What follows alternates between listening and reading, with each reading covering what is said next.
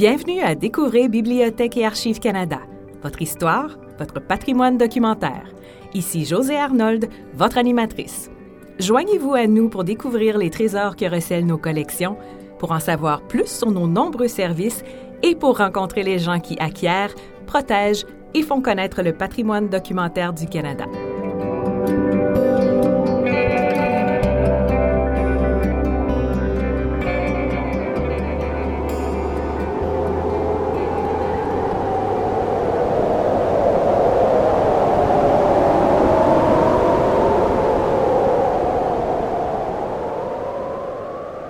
Tout là-haut, dans les montagnes du sud-ouest du Yukon, à l'extrémité ouest du Canada, se trouve le parc national et la réserve de parc national Kluane.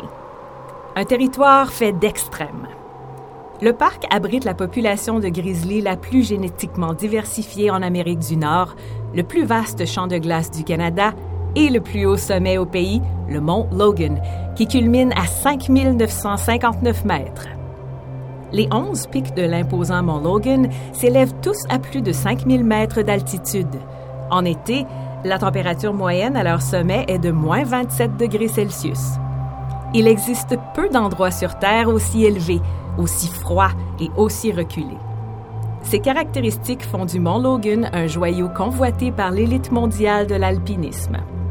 À première vue, ce n'est pas un site propice à une étude scientifique minutieuse et rigoureuse.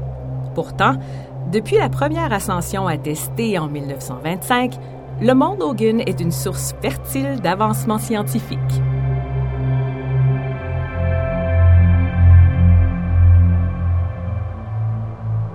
Sans plus tarder, nous accueillons nos deux premiers invités d'aujourd'hui, les chercheurs de l'Université de l'Alberta à Edmonton, Alison Crisitello et Zach Robinson, membres de l'expédition Mount Logan Ice.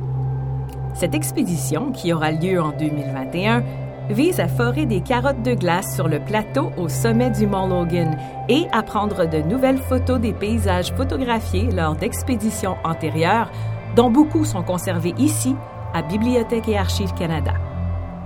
Ce processus de photographie répétitive documentera les changements qui se sont produits dans les paysages de haute altitude au cours des 100 dernières années.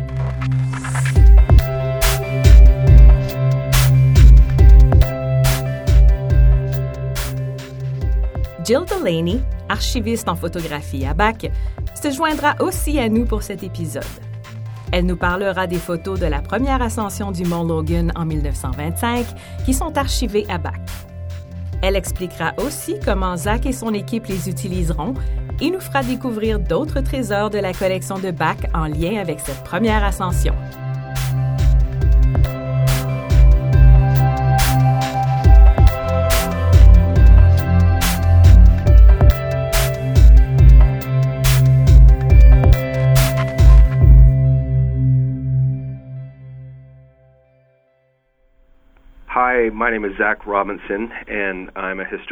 Bonjour, je m'appelle Zach Robinson. Je suis historien à la faculté de kinésiologie, sport et loisirs de l'Université de l'Alberta, où j'étudie l'histoire des sports de montagne dans l'Ouest canadien et les écrits qui y sont associés. En plus d'être auteur et professeur, Zach est vice-président du volet Culture de la montagne du Club alpin du Canada, l'Association canadienne d'alpinistes amateurs. L'expédition sur glace en 2021 sera son troisième voyage au Mont Logan. Nous avons demandé à Zach comment il s'est intéressé à l'alpinisme. J'ai grandi dans une famille passionnée de plein air en Ontario. Mais, jeune homme, c'est principalement la plantation d'arbres pour financer mes études universitaires qui m'a amené dans l'Ouest. Je suis tombé amoureux des montagnes et ma passion ne m'a jamais quitté. C'est en lisant des écrits sur les montagnes dans de vieux livres de la bibliothèque publique que j'ai découvert l'alpinisme. C'est passionnant de lire les récits épiques de gens incroyablement courageux qui se lancent en altitude, dans la nature, dans l'inconnu, etc. La beauté des paysages et le danger, toute cette immensité, le sort était jeté. Je suis devenu totalement accro à ces histoires, aux paysages qu'elles évoquent, aux images, aux cartes pliantes couvertes de noms inconnus, tout ça. Ça ne m'a jamais vraiment quitté. Il m'arrive encore de relire les classiques de l'alpinisme, que ce soit Annapurna, premier 8000 de Maurice Herzog, ou La face nord de Liger de Heinrich Harrer, ou encore Étoiles et tempêtes de Gaston Rébuffat. C'est mon type de littérature. Le parc national et la réserve de parc national Kluane abritent non seulement le plus haut sommet du Canada, le mont Logan, mais aussi les plus grands champs de glace non polaires au monde, de vastes vallées verdoyantes et des lacs glaciaires. Cette gigantesque montagne est située dans la région de Tachal, territoire traditionnel de la Première Nation de Kluane, aussi appelée Asikei, le pays de nos grands-pères dans la langue de Tuchoni du Sud. La majorité des habitants de Kluane sont issus de cette Première Nation, en bonne partie d'ascendance Tlingit et Tuchoni du Nord. La langue autochtone qui prédomine aujourd'hui dans cette région est le Tuchoni du Sud, et c'est la langue enseignée aux enfants dans les collectivités. En français, Tuchoni signifie les gens qui vivent près des plus hautes montagnes. Nous avons demandé à Zach de nous en dire plus au sujet du Mont Logan. Qu'est-ce qu'il a de si exceptionnel?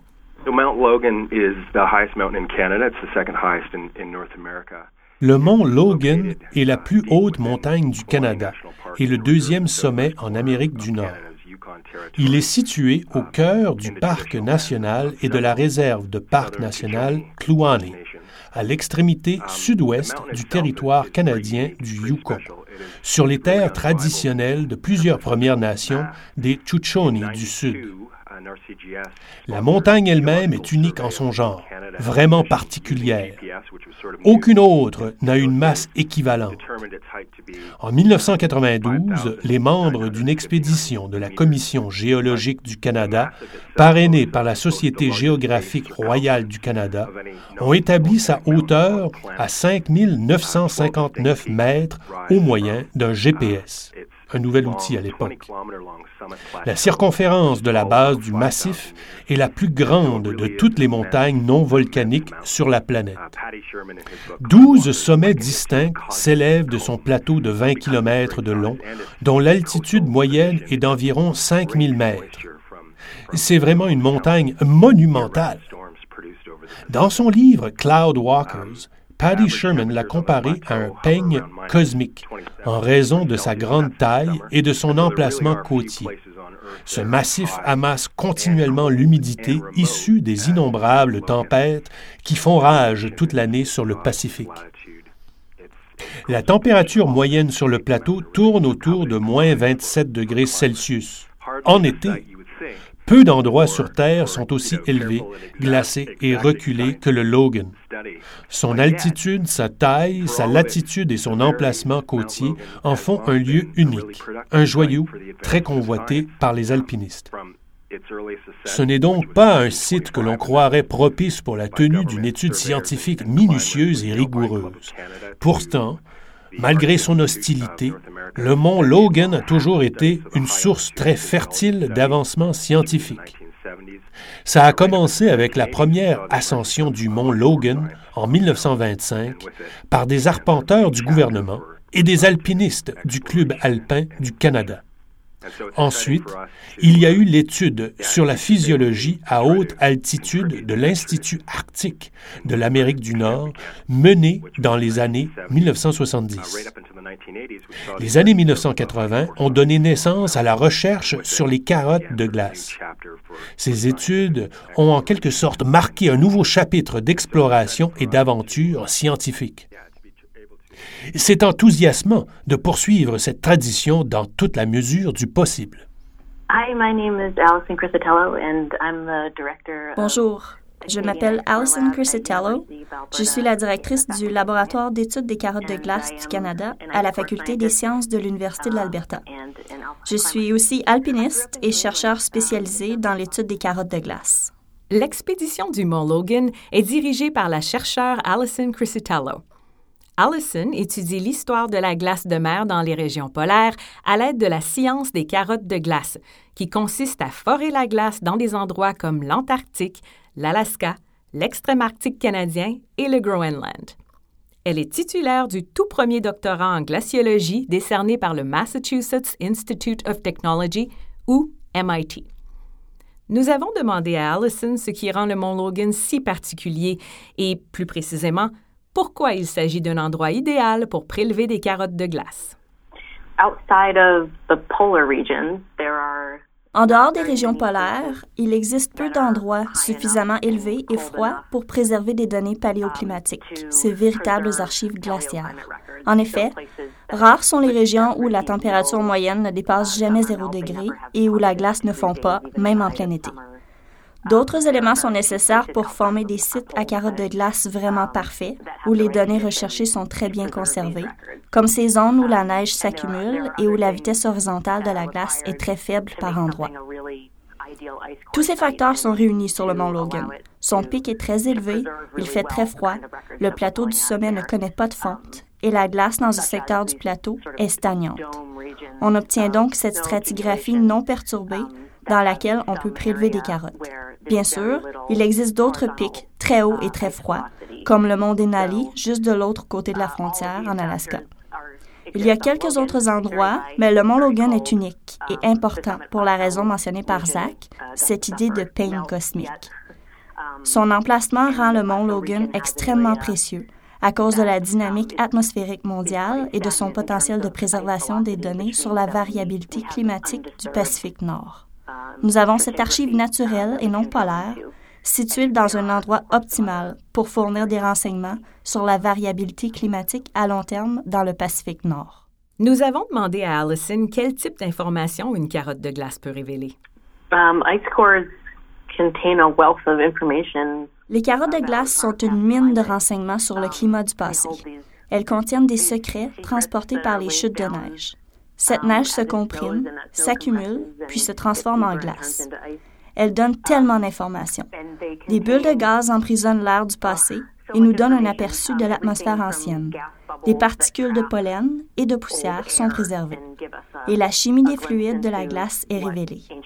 Nous pouvons analyser ces données et obtenir des indications sur les températures dans le passé ou même sur les conditions qui régnaient à la surface de la mer et dans la glace de mer. Les carottes de glace sont des archives absolument inestimables du paléoclimat. Durant cette expédition, l'équipe utilisera un géoradar et un GPS afin de déterminer l'emplacement le plus propice au forage des carottes de glace. Celles-ci feront l'objet d'une analyse de la variabilité du climat dans le Pacifique Nord au cours des 10 000 dernières années. Elles seront par la suite transportées par hélicoptère du Mont Logan jusqu'au laboratoire d'études des carottes de glace du Canada à Edmonton, en Alberta. Elles y seront entreposées à moins 40 degrés Celsius dans des congélateurs.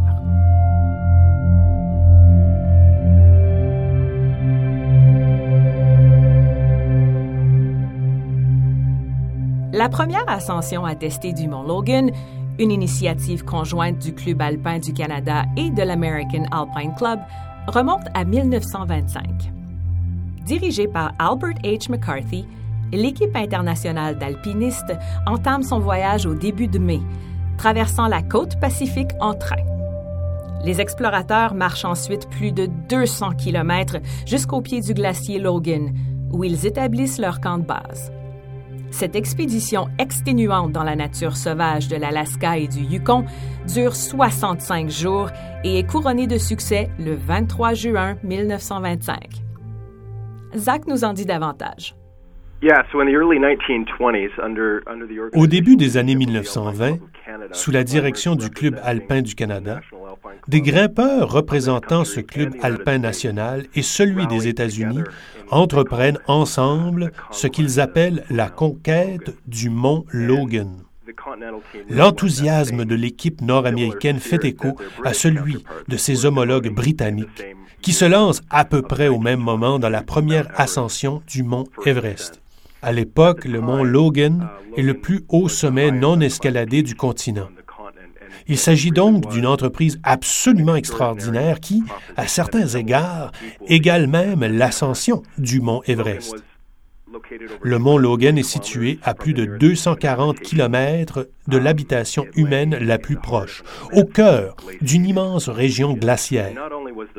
La route vers le sommet est inconnue, mais en plus, on ne sait pas trop comment se rendre au pied de la montagne. La tentative de 1925 nécessite une expédition de reconnaissance de 45 jours effectuée l'été précédent en 1924. Cette mission de reconnaissance est immédiatement suivie d'une expédition de transport de marchandises de deux mois au milieu du sombre hiver. Deux tonnes et demie de matériel et de provisions sont transportées jusqu'au pied de la montagne. L'expédition elle-même commence peu de temps après, au début de mai 1925. Fin juin, six alpinistes épuisés et gelés, trois Canadiens et trois Américains atteignent le sommet. Dans son livre Pushing the Limits, The Story of Canadian Mountaineering, Chick Scott écrit que, selon les annales de l'alpinisme, aucune montagne n'a exigé davantage de sueur, de souffrance et de travail acharné que le mont Logan. Il a probablement raison. La descente est tout aussi pénible que la montée, sinon plus. Les grimpeurs essuient des tempêtes sur le plateau supérieur et doivent improviser des bivouacs. Ils endurent le mal de l'altitude, la cécité des neiges et les engelures une aventure épique dans tous les sens du terme. Mais une fois sorti de la zone de glace, le groupe est en proie à des ratés et à des malchances. Ils tentent de construire des radeaux, pensant que ce serait plus facile de naviguer sur la rivière Chitina, mais cette tentative n'est pas un grand succès. Pourtant, ils réussissent à atteindre le sommet. L'événement fait la une des journaux du monde entier, il s'écoulera 25 ans avant que l'ascension de cette montagne soit à nouveau tentée. C'est tout un exploit pour l'époque. Un des grimpeurs qui pose le pied sur le sommet est l'arpenteur des terres fédérales Howard Frederick Lambert, le chef adjoint de l'ascension. Zach nous en dit plus sur les objectifs de l'expédition. Uh, the ascent was sort of the main goal. Um, L'ascension est l'objectif principal. Les grimpeurs prennent beaucoup de photos. De nombreuses images de paysages diversifiés sont réalisées par le chef adjoint de l'équipe, Howard Fred Lambert, arpenteur des terres fédérales de profession et membre de la division des levées géodésiques du Canada. Il a travaillé pendant sept ans au relevé des frontières internationales entre le Yukon et l'Alaska se servant de la photographie pour établir des cartes topographiques extrêmement précises. Il est chargé par le ministère fédéral de l'Intérieur de se joindre à l'expédition pour réaliser une étude des montagnes s'appuyant sur des photographies à haute résolution. Le ministère des Mines apporte également sa contribution en détachant le naturaliste Hamilton MacLean afin qu'il étudie la flore et la faune aux abords de la montagne et recueille des spécimens pour les collections d'histoire naturelle. Les explorateurs sont également chargés de tourner des images destinées à la production par le Musée national du Canada d'un film muet intitulé The Conquest of Mount Logan. C'est vraiment étonnant, car en 1925, le cinéma muet en est à ses balbutiements. Pourtant, ce film extraordinaire en noir et blanc est tourné durant l'expédition. Il filme des images jusqu'à la fin, jusqu'au sommet. Donc, les explorateurs effectuent toute une gamme de tâches d'inventaire, qu'il s'agisse de la flore, de la faune ou du paysage, le tout étant archivé par le gouvernement. L'enjeu principal, bien sûr, c'est de participer à la fièvre de l'alpinisme des années 1920. Encore une fois, cette fièvre est largement dominée par les Britanniques dans leur tentative d'escalader le mont Everest. Les Canadiens et les Américains estiment que la meilleure façon d'appuyer le mouvement est de gravir la plus haute montagne du Canada. Bach possède une copie du film muet que Zach a mentionné, La conquête du mont Logan. Vous pouvez le visionner sur la page YouTube de Bach. Dans un instant, nous nous entretiendrons avec Jill Delaney, archiviste en photographie à Bach, qui nous donnera plus de détails à ce sujet et à propos des documents extraordinaires de Fred Lambert qui se trouvent dans notre collection. Mais d'abord, Nous avons demandé à Zach de nous en dire plus sur Fred Lambert. C'est un alpiniste. Il passe beaucoup de temps à explorer la nature à la dure. Comme je le mentionnais, il travaille pendant des années au relevé de la frontière entre l'Alaska et le Yukon, une région très reculée. Il est aussi grimpeur et membre très actif du Club alpin du Canada. Originaire d'Ottawa, il passe ses étés à faire de l'alpinisme. Par exemple, en 1924, il participe au camp d'alpinisme du club alpin au mont Robson et gravit la montagne avec un grand guide australien, Conrad Kane. Cette montagne a déjà été gravie en 1913, mais il n'y a pas eu d'autres ascensions avant 1924. Fred Lambert gravit de hautes montagnes avant le mont Logan. Il a beaucoup d'expérience en la matière. Voici maintenant Jill Delaney. So, uh, my name is Jill Delaney, and I'm a photo archivist at Library and Archives Canada. Je m'appelle Jill Delaney. Je suis archiviste en photographie à BAC. Je m'occupe des collections photographiques documentaires que nous avons à BAC, dont les photographies utilisées pour le projet Mountain Legacy. Nous sommes partenaires de ce projet depuis plus de 18 ans maintenant. C'est dans le cadre de ce projet que j'ai fait la connaissance de Zach Robinson. Le projet Mountain Legacy a de nombreux liens avec les communautés et les organisations qui s'intéressent aux montagnes de l'Ouest canadien. Il y a donc eu beaucoup de discussions sur l'expédition Logan, à laquelle Zach participe. Je pense qu'il a d'abord rencontré le responsable du projet Mountain Legacy, Eric Higgs, puis j'ai entendu dire que Zach venait à Ottawa pour consulter les albums photos de Fred Lambert. J'étais en contact avec lui et je lui ai proposé une rencontre. Nous avons eu une conversation très productive. Nous sommes deux passionnés des montagnes et de la photographie. Tout est parti de là. Lancé en 1998 et basé à l'Université de Victoria, le projet Mountain Legacy consiste à effectuer de la photographie répétitive. Il s'agit de reprendre des photographies historiques prises dans les Rocheuses canadiennes. Zach et l'équipe de l'expédition du Mont Logan tenteront de prendre à nouveau des photos réalisées lors des expéditions de 1925, 1950, 1970 et 1992. Le but ultime est de créer un nouvel ensemble de données accessibles au public montrant des images jumelées, les anciennes à côté des nouvelles, afin d'illustrer les transformations du paysage en haute altitude au cours des 100 dernières années. Nous avons demandé à Jill de nous en dire plus sur la collection de photos de Bach. Sure. So, um, BAC a pour mandat de collectionner des photographies documentaires liées aux sociétés, aux histoires et aux expériences canadiennes. Cela comprend aussi les paysages du pays. La collection se divise en deux composantes principales, les collections gouvernementales et celles qui proviennent de donateurs privés. Je dirais qu'au total, nos fonds comptent environ 28 millions de photos datant des années 1840 à 2016. Une grande partie des photos historiques représentent des paysages. Une partie des photos de paysages dans la collection de Bach sont les photographies de l'arpentage des terres fédérales. Ces images d'archives phototopographiques couvrent la période des années 1880 aux années 1950. Elles constituent le fondement du projet Mountain Legacy. Bien sûr, depuis 2016, notre collection de photos s'est agrandie, de sorte que le nombre mentionné par Jill, 28 millions, a encore augmenté. Jill nous en dit davantage. L'arpentage des terres fédérales commence vers la fin des années 1880. Des cartes topographiques sont établies partout au pays. Quand il faut arpenter les montagnes, on se rend compte qu'il faut trouver un moyen plus efficace de cartographier le pays. À ce moment-là, le chef du processus d'arpentage décide de mettre à l'essai une technique jusque-là peu employée. Il a entendu parler d'une technique européenne fondée sur la photographie, la phototopographie. Cette pratique est d'abord appliquée à l'arpentage des chaînes de montagnes du sud et des zones du parc national. Elle se répand par la suite. En 2002, nous avons reçu une collection de ressources naturelles Canada comprenant de 60 000 à 70 000 négatifs sur plaque de verre qui portent sur les montagnes de la frontière sud avec les États-Unis jusqu'à la frontière nord avec l'Alaska. Ces photographies couvrent toute la cordillère occidentale, de la Colombie-Britannique et de l'Alberta jusqu'au Yukon.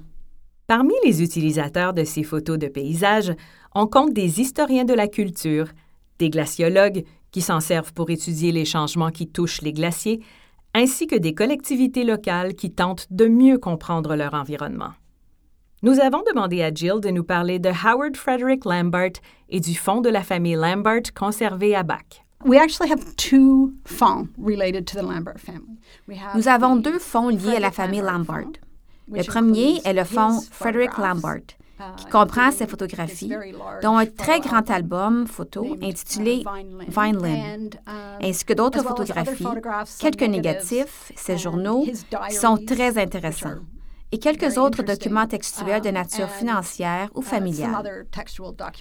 Un autre fonds de la famille Lambert regroupe une abondante correspondance des membres de la famille et quelques très beaux albums photographiques illustrés aussi impressionnant qu'intéressant. Il y a beaucoup de photos historiques, des phérotypes et des médaillons photographiques qui remontent à des générations antérieures, ainsi qu'une riche correspondance liée à la position imminente que les Lambert ont tenue à Ottawa pendant plusieurs années. Mais le plus intéressant pour nous en ce moment, ce sont les albums photos et les textes du journal de Lambert qui s'y rapportent. Jill nous parle du journal de M. Lambert. Fred Lambert Uh, Fred Lambert tient un journal pendant la majeure partie de sa vie d'adulte. Sa dernière entrée remonte à 1944. Il est décédé en 1946. Il est arpenteur géomètre. Um, il a étudié le génie à l'Université McGill. Ensuite, il travaille pour la Grand Trunk Railway pendant un certain temps puis il devient fonctionnaire fédéral, essentiellement en tant qu'arpenteur. D'une certaine manière, son journal établit le lien avec le projet Mountain Legacy, car une partie des photographies d'arpentage, c'est-à-dire la collection de négatifs sur plaque de verre que nous avons, documente certaines des missions d'arpentage effectuées par Lambert. Il fait un levé des limites du parc national Jasper, mais aussi du 141e méridien qui marque la frontière entre l'Alaska et le Yukon. Fred Lambert mène plusieurs autres expéditions d'arpentage. C'est un grand alpiniste. Il est très actif au sein du Club alpin du Canada, comme Zach, il aime beaucoup la montagne. Um, à la maison, il tient un journal de sa vie quotidienne où il consigne ses rendez-vous et toutes ses uh, activités avec ses enfants ou sa famille. Il emporte uh, également son journal avec lui lors de l'entreprise de uh, conquête du Mont Logan en 1925. Ainsi, nous avons un compte-rendu assez détaillé au jour le jour de cette expédition. Um, C'est vraiment enthousiasmant, surtout que nous pouvons établir des correspondances entre le journal de Fred Lambert et ses photos. C'est un très bon photographe. Il a été formé pour réaliser des um, levées phototopographiques.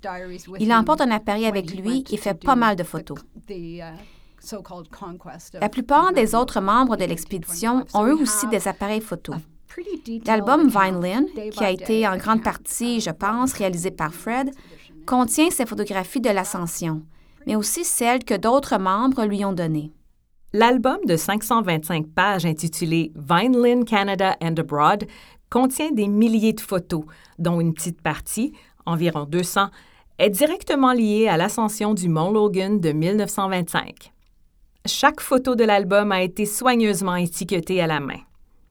Elle montre tous les aspects de l'expédition, de l'ascension proprement dite à la vie dans les camps, en passant par l'équipement de creusage et de hissage.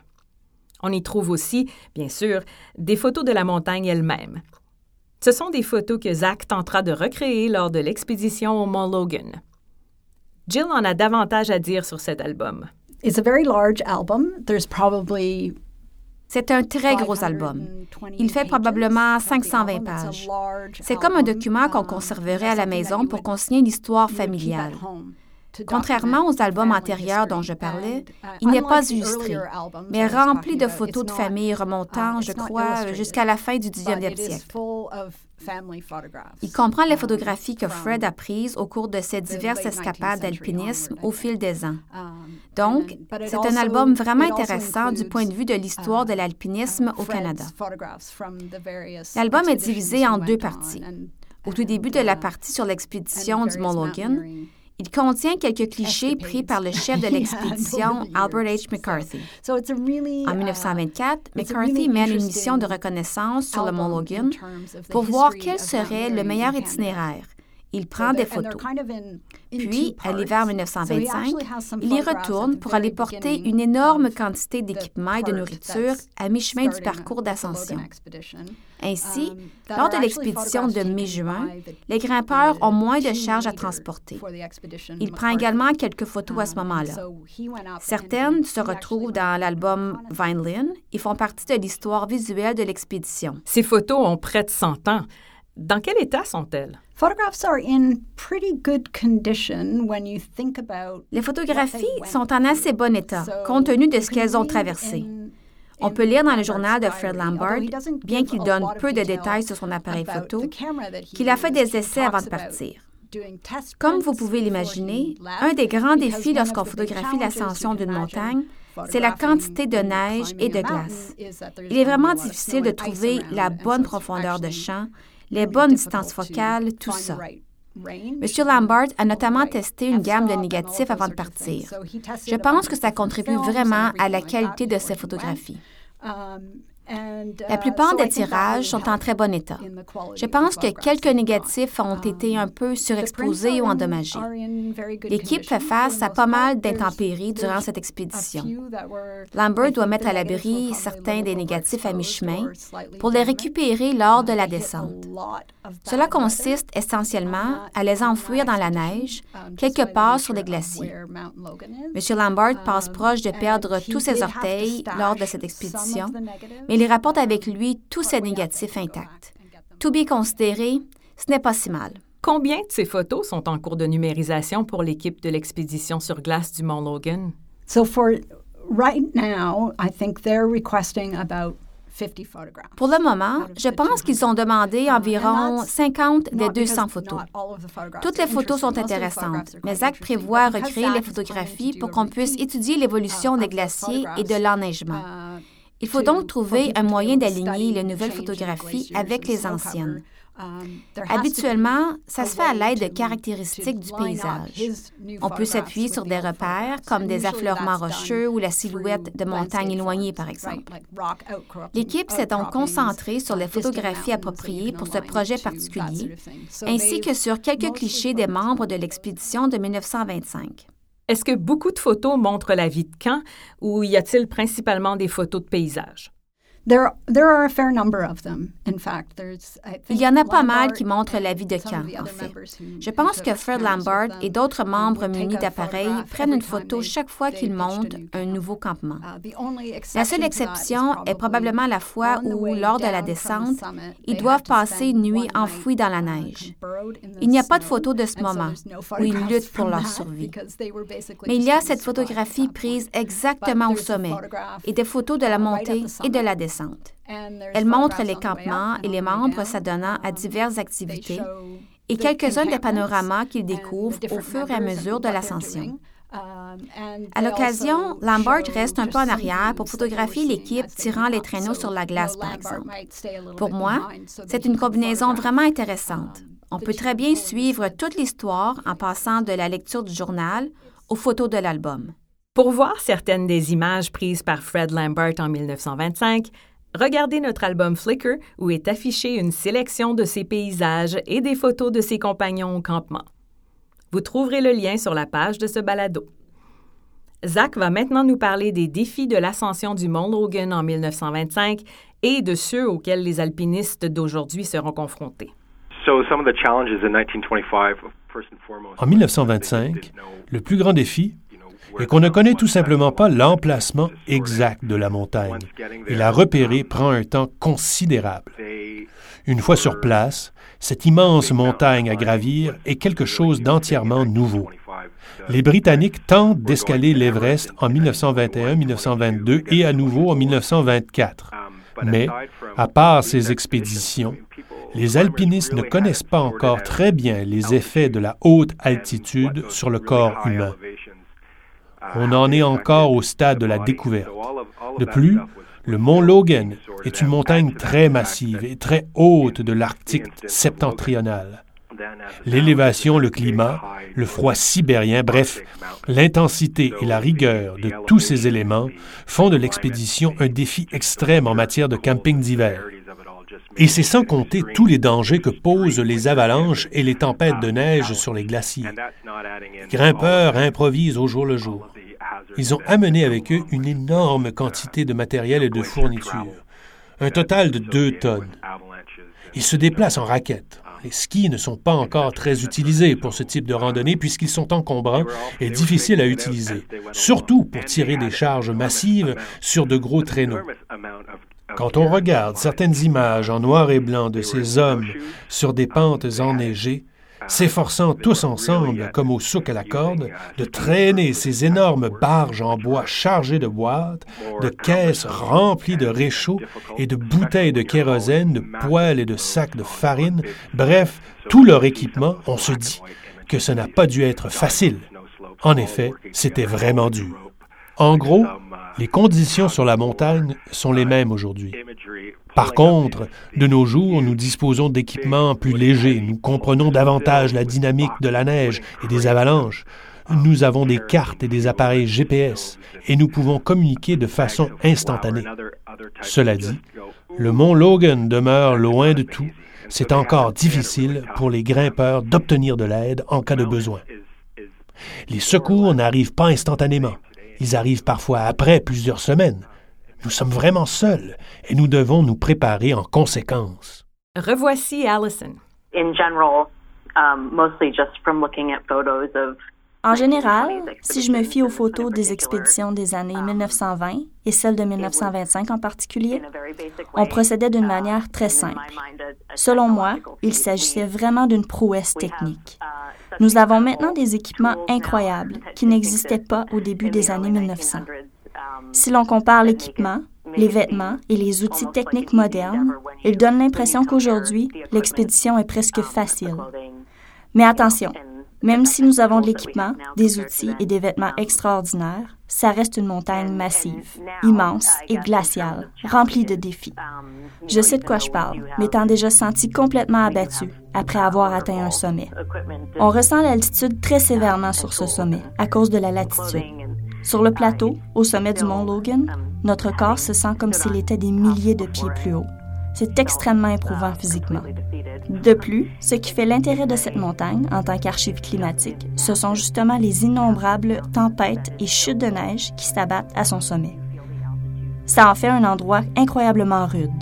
Je ne crois pas avoir gravi un pic aussi éprouvant, même par rapport à d'autres beaucoup plus élevés, comme dans l'Himalaya.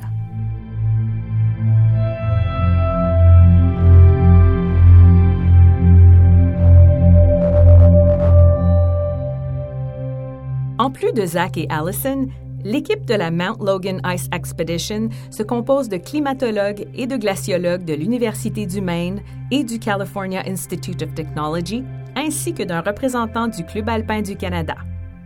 Zach nous renseigne davantage sur l'expédition, ses objectifs et la préparation du groupe.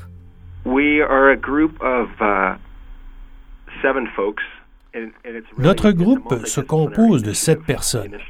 L'initiative dans son ensemble est multidisciplinaire. Nous visons différents objectifs. Le principal consiste à ce qu'Allison et son groupe parviennent à forer une nouvelle carotte de glace à haute résolution sur le plateau du sommet. Elle sera remise au laboratoire d'études des carottes de glace du Canada, au Canadian Ice Core Lab, c'est-à-dire le dépôt national de carottes de glace. Le deuxième objectif serait de mesurer, ou plutôt de remesurer, l'élévation du sommet principal établi à 5 959 mètres en 1992, ainsi que les différents sous-sommets. Notre troisième objectif consiste à refotographier de nombreuses images historiques prises en 1925 sur cet itinéraire particulier et sur le plateau du sommet principal, dont beaucoup proviennent de Fred Lambert. Mais nous voulons aussi répéter des photographies prises lors des expéditions de 1950, 1969, l'année du centenaire, et 1992, afin d'étudier l'ampleur des éventuels changements de paysage au cours d'un siècle. Enfin, Notre objectif général consiste simplement à communiquer aussi largement que possible tout ce que nous pouvons apprendre sur cette montagne emblématique et sur les changements qui se produisent sur ses flancs. Nous sommes un beau mélange de personnes intéressantes provenant de divers horizons. Il y a parmi nous des climatologues et des glaciologues. Je suis historien. Des représentants du Club alpin du Canada se joignent à nous. Le Montréalais Toby Harper Merritt, vice-président des clubs alpins du Canada, sera de la partie. Il m'aidera principalement pour le projet de rephotographie et pour une partie des activités de mesure de l'élévation. Nous allons essayer de travailler ensemble puisque nos projets sont similaires et se chevauchent. Ils visent tous, à leur manière, à préserver et faire progresser les connaissances sur le climat et les changements climatiques sur le plus haut sommet du Canada. Je pense que chacun devra mettre la main à la pâte parce qu'autant la montagne est difficile à gravir, autant les différents types de projets sont exigeants. Ce sera une aventure emballante et je pense que nous apprendrons beaucoup les uns des autres. Combien de temps cette expédition durera-t-elle?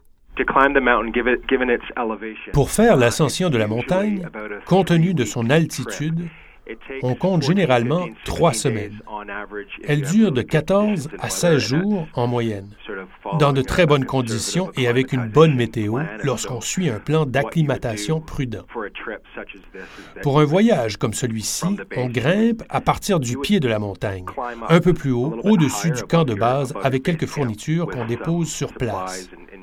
Après avoir pris une bonne bouffée d'air à cette altitude, on redescend à ski jusqu'au camp et on dort à une altitude plus basse.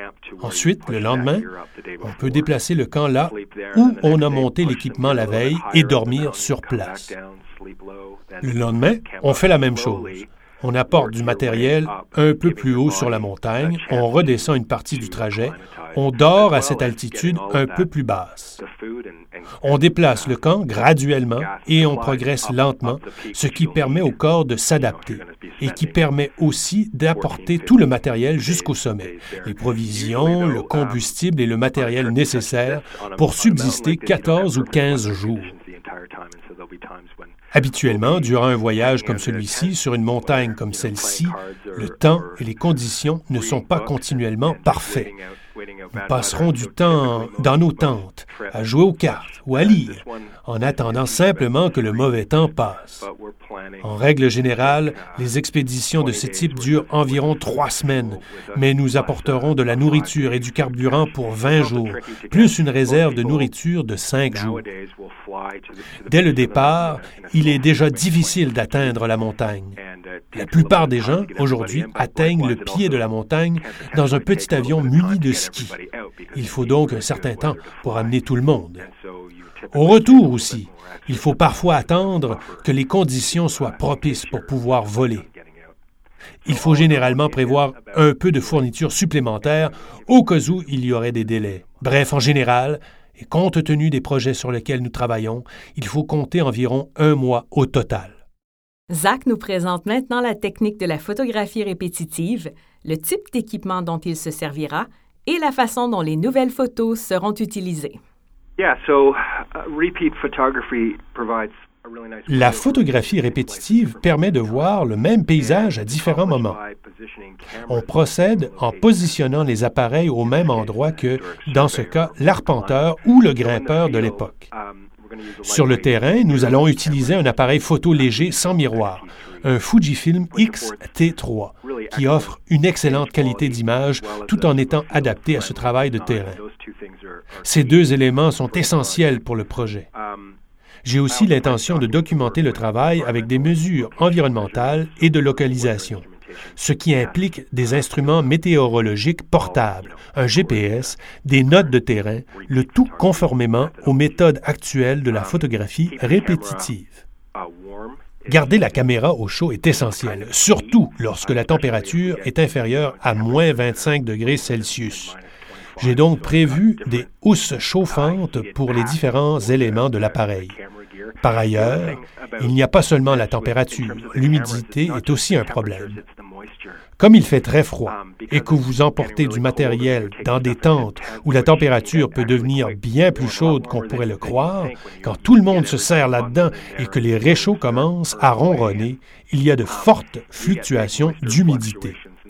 Gérer cette humidité est un grand défi dans les voyages comme celui-ci. Ce n'est pas seulement un problème pour le choix des vêtements, c'en est un surtout pour ce qui est électronique. Je vais devoir faire très attention à ça. Il faut avoir des piles supplémentaires et il faut les garder au chaud parce que le froid draine très rapidement les piles. Donc, par temps froid, parfois très froid, on garde la pile dans une poche intérieure et on la met en place seulement au moment de prendre les photos. Il est aussi très important d'avoir des appareils photo de dépannage en cas de panne électronique due à la température ou à l'épuisement d'une pile. J'aurai un téléphone qui comprend un très bon appareil photo. J'ai aussi un petit appareil photo numérique portable, vraiment petit, que j'apporterai également. Je pense qu'avec ces trois appareils, ça devrait fonctionner assez bien. J'aurai aussi un petit trépied léger. À part ça, peu d'équipement des petits panneaux solaires portables qui ont déjà une ou deux décennies à leur actif et qui sont assez efficaces. Je pourrais ainsi recharger les piles sur place. J'apporterai un petit banc de batterie ainsi que des batteries de secours.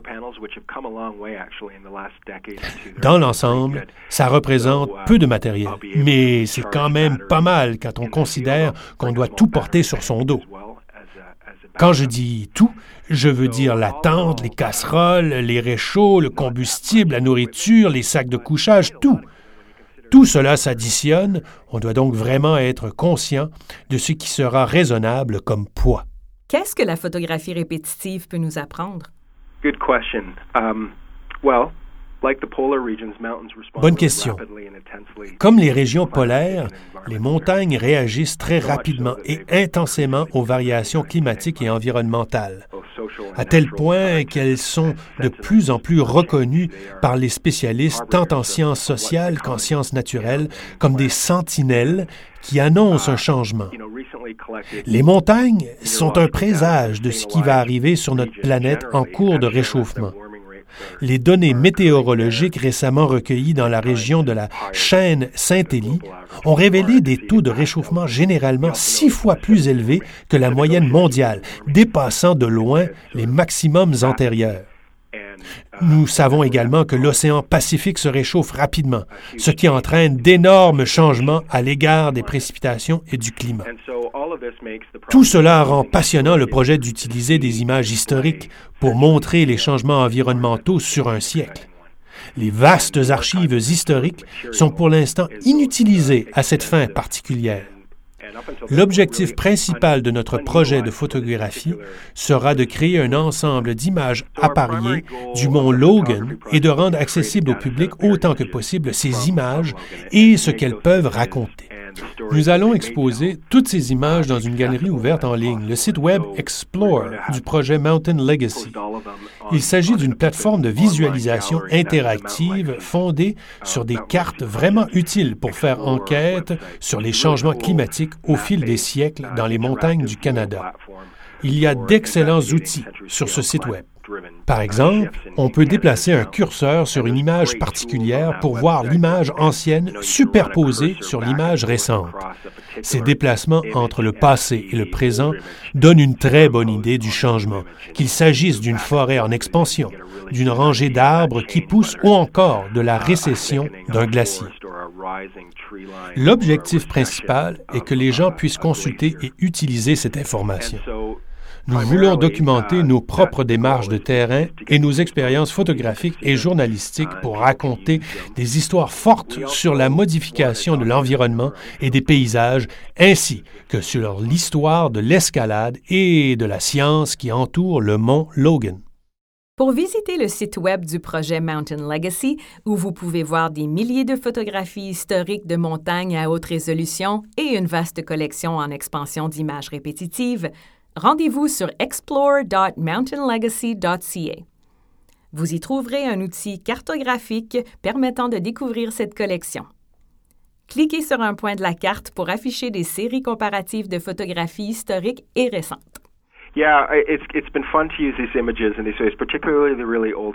C'était vraiment passionnant d'utiliser ces images d'époque, en particulier celles qui sont vraiment anciennes, car une partie de l'élan qui a produit ces images une partie du contexte plus large dans lequel ces photographies ont été prises s'insérait parfaitement dans le projet colonial général qui se déroulait au Canada au début du 20e siècle. Ces images faisaient partie intégrante du projet de cartographie, de revendication et de délimitation de l'espace par les colons au service de la nation. Bon nombre de ces premières histoires ne mentionnent tout simplement pas les peuples qui vivaient à l'époque sur ces terres, les peuples autochtones. Dans de très nombreux récits, les auteurs vantent les rudes accomplissements individuels qui sont si souvent représentés comme des exploits incroyables en marge de l'Empire sur des terres inconnues. C'est un peu ridicule. Ces histoires doivent être terriblement insultantes pour les peuples autochtones, et les photographies font partie de ce phénomène plus large. S'emparer de ce matériel et le recontextualiser pour l'utiliser à des fins complètement différentes, dans le cadre de questions très différentes et à une époque différente, c'est, d'une certaine façon, quelque chose de rédempteur, à mon avis. Nous ne l'avons pas mentionné, mais cette question est vraiment au cœur de notre projet de voyage et de la planification en cours. Nous pourrons peut-être en parler davantage quand nous nous retrouverons en juin pour la seconde partie de cette émission. Nous discutons avec plusieurs communautés des Premières Nations dont les terres ancestrales comprennent le mont Logan. Comme tout le monde, les gens du Nord sont vraiment préoccupés par les changements climatiques et les transformations qui se produisent chez eux. Ils connaissent ces changements et subissent les conséquences tous les jours. Nous espérons pouvoir intégrer certaines de ces communautés dans le projet, voire en amont du projet. Restez à l'écoute pour un prochain épisode dans lequel nous retrouverons Zach et Allison après leur expédition.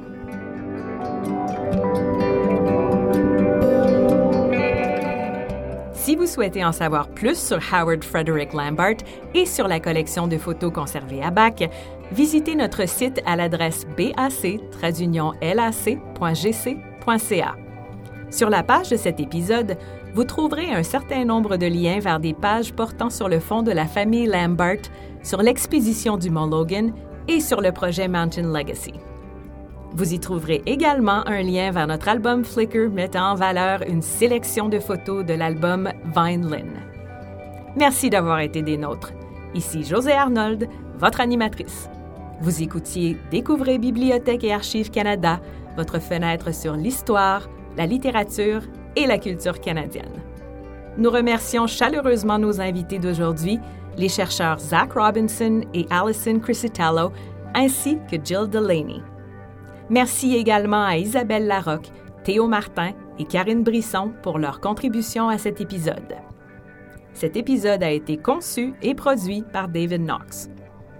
Si vous avez aimé cet épisode, nous vous invitons à vous abonner au balado par le fil RSS de notre site Web Apple Podcasts, Spotify ou votre plateforme habituelle.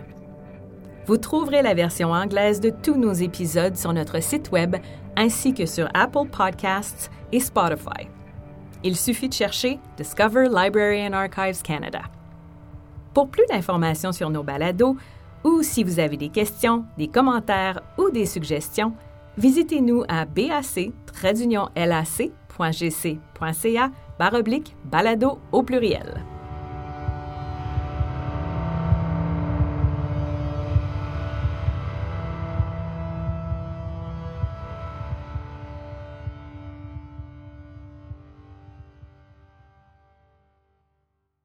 Yeah, there's even a little bit, you know, you get a sense in the Dans le journal de Lambert, il y a même quelques traces de tension. J'ai lu ce journal. J'ai aussi lu le récit de McCarthy et l'un des autres très brefs récits de cette expédition. Il y a quelques différences. Par ailleurs, Lambert évoque un peu les tensions entre les membres de l'expédition. Ils ne sont pas toujours d'accord sur ce qu'il faut faire. Parfois, ils ont des décisions très difficiles à prendre. Par exemple, quand le temps se dégrade ou quand ils tentent d'atteindre le sommet. Ils doivent prendre des décisions sur l'équipement, sur la nourriture qu'ils emporteront avec eux ou ce qu'ils laisseront derrière. Qui va faire la montée? Qui va faire des allers-retours? Un des aspects intéressants, c'est que même si cette expédition a été extrêmement difficile, Lambert évoque parfois la beauté du paysage, la beauté des formations de glace et ce que les grimpeurs voient en chemin. Et puis, s'ils atteignent un site où ils peuvent contempler les chaînes de montagnes qui se déploient à l'infini, parce que le mont Logan est dans une région très reculée. Il est proche de la frontière entre l'Alaska et le Yukon, mais ça reste une zone très reculée et extrêmement montagneuse. Lambert a vécu un autre incident frappant. Il est un de ceux qui arrivent au sommet, mais deux de ses compagnons doivent malheureusement rebrousser chemin en fin de parcours. Lambert atteint le sommet, mais il souffre beaucoup. Sur le chemin du retour, il commence même à avoir des hallucinations. Il voit le groupe pris dans une nouvelle tempête aveuglante de neige et de brouillard. Il croit voir une ferme. Il peut même distinguer les clôtures et les bâtiments de cette ferme au loin. Il sait que ce n'est pas réel, mais c'est là, dans sa tête, et ça semble très clair. Je pense que ça lui a donné une idée de la gravité de son état à ce moment-là.